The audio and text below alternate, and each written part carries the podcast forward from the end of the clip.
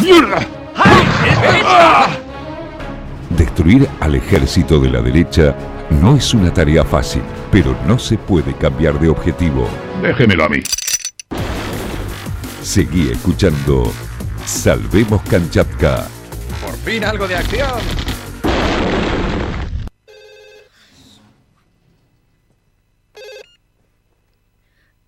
Hola. Voy a matarte.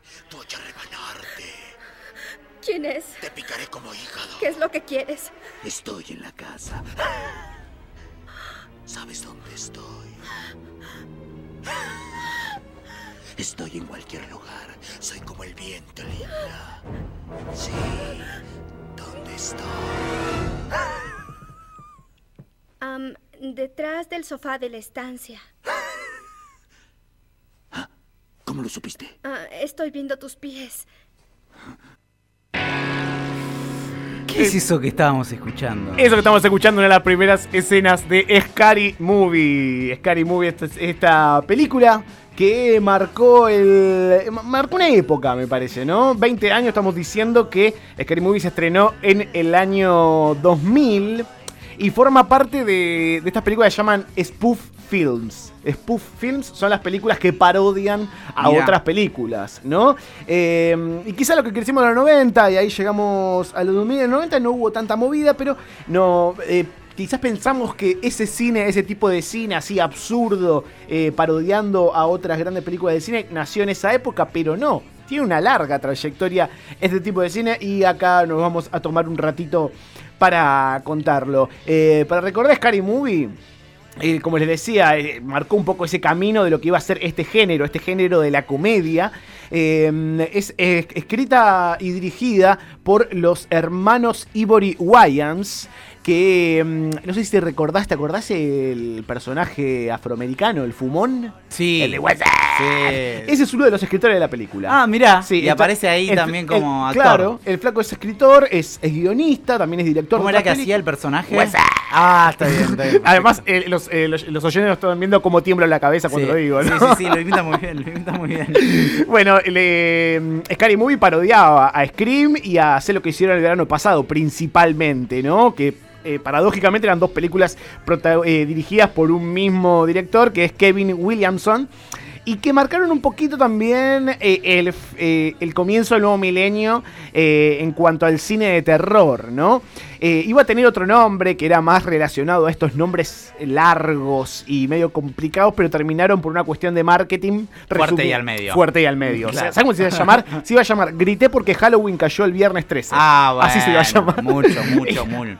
A- demasiado. alguien dijo, che, che, che, para. No, no entra en la cartelera del cine, tenemos que hacer todos los carteles de nuevo, no, dale. Sí, sí. Igual lo- lo- los hermanos Ivory Wayans eh, eran eh, se caracterizaban también por eso, por poner nombres muy largos a las películas y además también así destacaban que eran películas de humor, ¿no? Eh, suponete también en esa época, eh, a la par salía otra película que parodiaba Scream, que era Grita si sabes lo que hice el viernes 13. Era todo muy parecido, ¿viste? Era todo muy parecido. También ubiquémonos, año 2000, ya veníamos de unas cuantas décadas de la explosión de la televisión en cuanto al cine, ¿no? En cuanto al entretenimiento y la TV por cable, pero sobre todo las películas por aire. ¿No? El 13, el cine shampoo Ah, y toda esa shampoo. movida. Y, te metía, y también salía mucho en esa época la película para mayores de 18 en estos canales a la noche. Y en una de ellas era Scream. Eh, mucho también la habrán, la habrán alquilado seguro en Blockbuster o en alguno de sus videoclubs amigos. Porque eh, al menos los que éramos pibes en esa época, no teníamos 10 años cuando se estrenó. Ese humor eh, venía como anillo al dedo. Necesitábamos como algo de humor diferente y venía muy bien en cuanto a eso. Algunas de estas referencias que tenía Scary Movie: Sexto Sentido, Viernes 13, La Bruja de Blair Witch, eh, Titanic, Matrix, La Llamada. Toda época, eh, todas películas que más o menos eran de esa Y época. grandes hitazos, ¿no? Grandes hitazos. Memes. Super ¿no? tanques. Además, qué época del cine en, en- en la que había muchísimos tanques. Sí. Quizás ahora por la mayor variedad es más difícil encontrar tantas películas que aborden una gran cantidad de público masivo porque está todo quizás eh, las audiencias como más segmentadas, Claro, ¿no? claro, completamente. Y esto, igual recordemos las dos primeras películas de Scary Movie, eh, eran mayores de 18. Y para mí es clave eso. Ya después empezó a ser más apta para pa- todo público. Y ahí este mismo género, el género de parodia, cambió completamente, ¿no? Eh, nombrábamos recién las parodias que hacían y decíamos a Titanic. Bueno, hay una escena en la cual los personajes van a un cine y proyectan un tráiler de una película que sería como la 2 de Titanic. ¿No? Pero en vez de ser una pareja de una mujer y un hombre, es un hombre afroamericano que es esclavo y se enamora como de un tipo que le va dando latigazos, ¿no? Es como todo el tiempo esa Me incomodidad. acuerdo, me acuerdo. Todo, el Sí, tiempo sí, esa border, incomodidad. border, border, border, sí. border completamente. Y tenía la, para mí lo que es la mejor referencia, que bueno, no es para mí porque muchos coinciden en esto, que es al final de todo, el- la escena final. Eh, recordemos que la, premisa de Scary Movie era basarse en Scream, en, este, en esta cuestión de un asesino que va persiguiendo a, a estos personajes y que termina siendo este asesino uno de los personajes más tontos de toda la película. Eh, pero al final se demuestra que el chabón no es tonto, sino que sale caminando como la escena final de los sospechosos de siempre, ¿no? Esa escena en el, en el que el Rengo empieza a caminar bien, se prende un pucho y se sube a un auto. Bueno, lo mismo hace el asesino de, de Scary Movie. Y también lo que tenía estas películas, el formato, ¿no? Era agarrar una película de moda, rehacerla de, de manera muy barata, con actores muy malos, eh, y sobre todo meter pedos, culos y famosos. Claro. ¿no? Eran eso las películas. Pedos, culos y famosos. Hay un montón de escenas de esos, de, de- sobre todo de. y golpes. Muchos golpes. Mucho humor visual, ¿no? Claro. Esa cuestión también de la televisión, porque cuando vos haces eh, humor visual, eh, podés eh, darte el lujo de que el, el- el espectador vaya y vuelva de la película. Que no esté permanentemente mirándola porque se va a perder cada detalle, cada cosita. Es esa cuestión de poder alejarse, dejarla de fondo y hacer otra cosa, o conversar con amigues. Esa cuestión más de una película social que Sí. de una película de introspección, ¿no? De que Claro. te vas a poner a pensar o hacerte reír para adentro, porque hay otras películas que tienen ese tipo de humor y ya las vamos a ver. Entre, pa- para tener un poco en contexto de lo que pasa con estas películas, entre el 2000, que salió, y ahora salieron alrededor de 60 películas de este género. Ah, mirá. Venía el género tranca, tranca palanca, haciendo un par de películas cada 5 o 4 años según si había algún tanque. Y después de los 2000 se volvió una máquina de hacer chorizo y salieron un par de películas que son horribles. Todos hemos visto también, hicieron películas de, no sé, de los Juegos del Hambre, de Matrix, de las películas de miedo, de 300 hay una que es malísima. Eh, pero bueno, esta cuestión de que empezaron a hacer muchísimas películas. Eso también habla de un cambio de paradigma. ¿Por qué? Eh, en los 80, 90, cuando tenían que hacer una película paródica, tenían más tiempo de realizarla. ¿Por qué? Si yo te nombro todos estos, todas estas referencias, son grandes clásicos. ¿No? Como si te digo Viernes 13, La Bruja de Blairwitch o El Resplandor de Shining. Sí. Puedes hacer una parodia en los, 70, en los 80, 90 o ahora, porque son grandes clásicos. Claro. Pero cuando haces una, una parodia de 300, tenés que aprovechar el, El kilo- momento, es ahora, es Si sacás ahora, ahora sí. una parodia de, de los Juegos del Hambre, no la va a ver nadie. Ah. Ya pasó un montón de tiempo. Entonces ahí el paradigma de, de- de- de- de eso, de esa producción de cine cambió, básicamente porque el cine, así como todo arte, pero sobre todo el cine, es guita y es entretenimiento. Claro. El cine, em- em- antes que arte, antes que cualquier cosa, al menos para mí, o, o- o la manera de analizar la historia del cine, es eso. Es un entretenimiento pago y que lo que importa es la guita. Pero vamos a hacer un poquito de historia para ver de dónde viene el cine de parodia.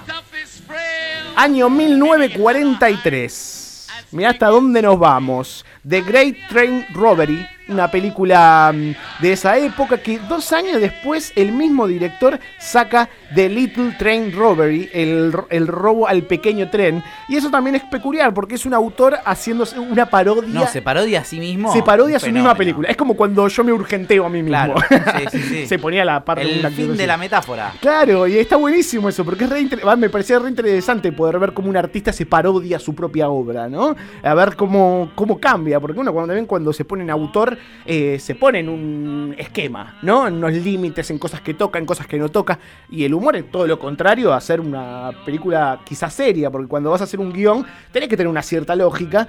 Y el humor, como decía Dolina, que Dolina decía que decía Schopen- eh, Borges, Sí. que Borges decía que decía Schopenhauer, Ah, bueno. es que el humor es poner algo donde no va, ¿no? Claro. Hacer comprar algo completamente ilógico a lo que venías haciendo, pero ya no vamos a entrar en eso.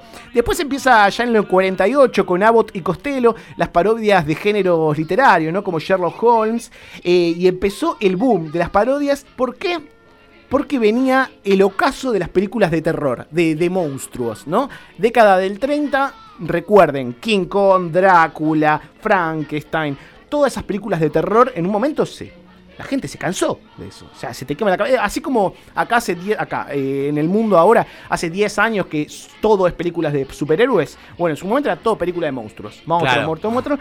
Que todos, El eh, monstruo del lago Ness. el Botrogonés, sí, El Hombre Invisible, todas esas películas. Y en un momento dejó de generar guita. La gente ya no estaba interesada en pagar una entrada para ir a verla. Claro. Entonces, esto, eh, Albot y Costellos hacen esto, que no es parodiar a esa película, sino que meterlos en un mundo diferente al cual están acostumbrados. Yo que sé, Drácula siendo malo y todo, entra en este mundo de humor eh, y que, que- no es el mismo mundo en el cual se cuenta su, su historia. Eh, después vinieron eh, más las parodias que ya estaban basadas en juegos de palabras, en golpes, en un humor quizás más, más visual. Y, también algunos atribuyen el, el comienzo del cine de parodia al cine italiano. En el 46, Mario Mattoli, Mario Martoli hace Per qualche dollar in meno, que sería como... Uy, qué buena música, ¿eh? Que sería como la parodia de un puñado de dólares de Sergio Leone, ¿no?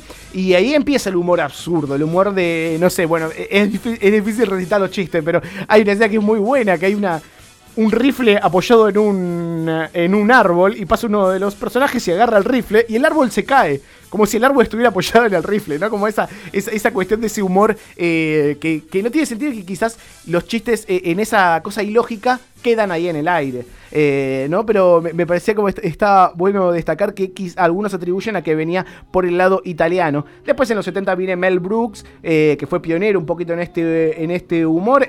Recordemos que Mel Brooks era guionista de El Super Agente 86. Sí. Y si pensamos de dónde viene el Super Agente 86, viene de parodiar a 007, a la gente 007. Eh, y también hay algo interesante con eso del 007 y por qué parodiar al 007.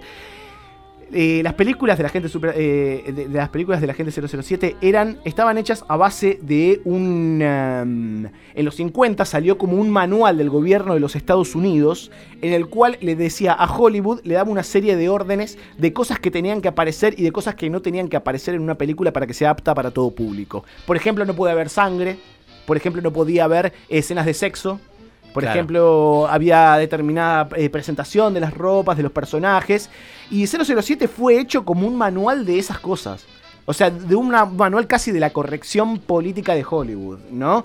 Eh, entonces, eh, parodiar a esa película estaba, estaba buena por ese lado. Pero llegamos a la década del 30. Y ahí aparece una película que a mí, al menos ya en los 90 la vi yo, pero que me marcó, que es Airplane o ¿Dónde está el piloto? Ah, ¿Dónde está el piloto? Gran Bueno, de ahí creo que nace gran parte del Obvio. humor que se vio en los años 90, 2000 y te diría Sí. hasta ahora, ¿no? Ahí está buenísimo lo que hacían en, en ¿Dónde está el piloto? ¿Por qué? Porque es un humor absurdo, pero esa cosa absurda tiene cierta lógica. ¿A qué me Sí. refiero? Eh, ¿Recordás eh, la escena de que pone el, el piloto automático y sale un muñeco inflable Sí. que manejaba el avión? Sí, sí, sí. Bueno, después ese muñeco inflable tiene sexo con una mina, se fuma un pucho, después tiene un hijo, ¿viste? Como. Y decís como, pará con ese chiste, ya lo gastaste. Pero lo siguen explotando y le siguen dando como esa lógica, ¿no? Eh, pero a- ahí está ese cambio de, de, de, un de chistes sin sentido perdidos en toda la historia a chistes que se sostienen en el tiempo. Y después viene Top Secret, que Top Secret también era este tipo, este tipo de humor. Pero después la definitiva del humor parodia para mí, aunque vos decías Aeroplane, que es verdad, la pistola desnuda. Claro. La pistola desnuda, es así, nos acordamos todos los que crecimos en los 90. Esa la vimos en todos lados. Sí. Eh, con, quizá, televisión abierta también. Muchísima televisión abierta. Y además e, e, e, esos chistes que. Esa cuestión del chiste que va uno tras otro. Pa, pa, pa, pa, pa, pa, pa. Y que no, no te deja descansar. Y que, y que ya no es ese tipo de humor para poner de fondo e ir a, no sé, a barrer no, sino que es un Claro, y lo tenés que estar viendo para Sí. agarrar todos los chistes Sí. porque si no te los perdés, Sí. ¿no? Eh, y eso me, pare- me- me parece genial. Yo la pistola desnuda la amo. Es una película que la amo, que tiene chistes geniales por todos lados. Y algo interesante también de la pistola desnuda es que agarra, eh, Leslie Nielsen, ¿no? El actor principal de la pistola desnuda. Era un actor que venía del palo, de la, de- del palo dramático. Y ese es un recurso de los, de los directores. ¿Por qué? Eh, ellos decían, bueno, pongamos actores dramáticos para que estos actores se tomen en serio su papel y que no sean como Jim Carrey, ponía que era un exagerado, así como, Sí. "Ah", no, que sea un tipo serio que te esté, nada, que, que- que esté hablando con un muñeco inflable que maneja un avión, ¿no? Pero que es Sí. un tipo eh, muy serio. Y hay algo muy gracioso de Leslie Nielsen que lo había escuchado en un podcast. Y es que el chabón cuando se hace famoso, eh, todo lo tenían como un actor súper serio. Cuando se hace famoso por, eh, por la pistola desnuda, empieza a llevar a, bueno, sobre todo por Airplane, eh, empieza a llevar una maquinita a las entrevistas, una maquinita que hacía sonidos de pedos. Ah, Porque sí. Entonces el chabón est- estaban, estaban en una entrevista y se empezaban a escuchar pedos. Y el chabón se ponía como incómodo. y los entrevistadores no entendían nada. No entendía nada. Pero era como su, su, su característica, era esa. Y así llegamos finalmente al año 2000. Y ahí llegamos. Y ahí llegamos a Scary Movie. ¿Cuál es tu, pre- tu película preferida de miedo, no? Eh, y esta cuestión de la máquina de hacer chorizo, la velocidad de tener que hacer estas películas eh, mientras las otras están de moda.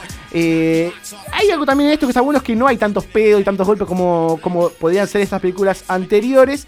Y algo también interesante para cerrar es el primer afiche decía No Mercy, No Shame, No Sequel. Es que sería como sin piedad, sin vergüenza y sin secuela. Onda como Sí. no jodan que esto no va a tener más. Pero la película salió 19 millones y terminó recaudando 280 millones de dólares. Y los tipos dijeron, yo voy a hacer una película, una secuela de Todo esto. bien. Todo bien, pero yo voy a hacer una Sí. secuela de esto. Y al día de hoy, 20 años después, hay 50 películas en cuanto a este tipo de parodia. Y en el, en el afiche de la segunda película aparecía un cartelito que decía, ok, Will I, como, ok, mentimos en el primer afiche. Eh, y lo que quedan también igual son estos actores, ¿no? Que quedan un poquito pegados a esta película y, este, y esta apertura de, mm, de, de- de este tipo de humor que para mí de, de a partir de ahí para abajo fue decadencia. No, no, no nos, queda, nos queda en la memoria otras películas buenas de, de parodia. Así que acá en el Cultura Random del día de hoy le queríamos dedicar un espacio a una de las películas que marcó nuestra infancia y adolescencia, Scary Movie.